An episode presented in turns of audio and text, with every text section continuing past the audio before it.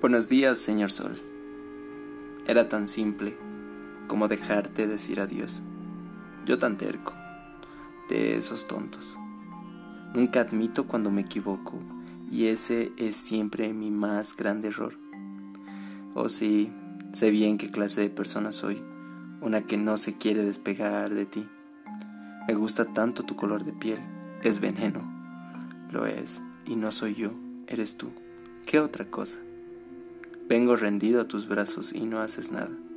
Solo observar y duele. No me dejas morir lentamente, no te importa. Eso lo sé, pero me gusta. Deslizas tu mano en mi pecho, tus uñas marcan el territorio prohibido y no pretendo detenerte porque me gusta. Se siente el frío de la habitación, pero nuestros cuerpos están hirviendo. Nuestras almas parecen dos plutones a punto de estallar. Y no te importa. ¿Qué más da? Pretendes alejarte, pero no te dejo.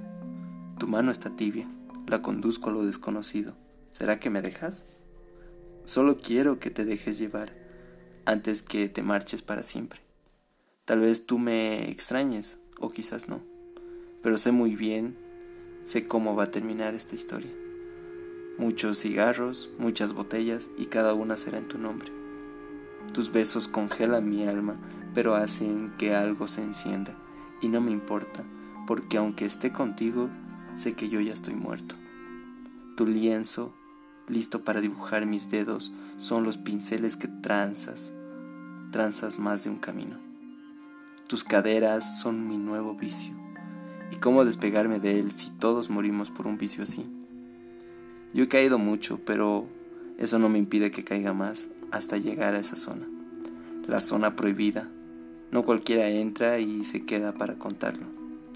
Sabes bien a qué me refiero, porque te deseo tanto como tú a mí.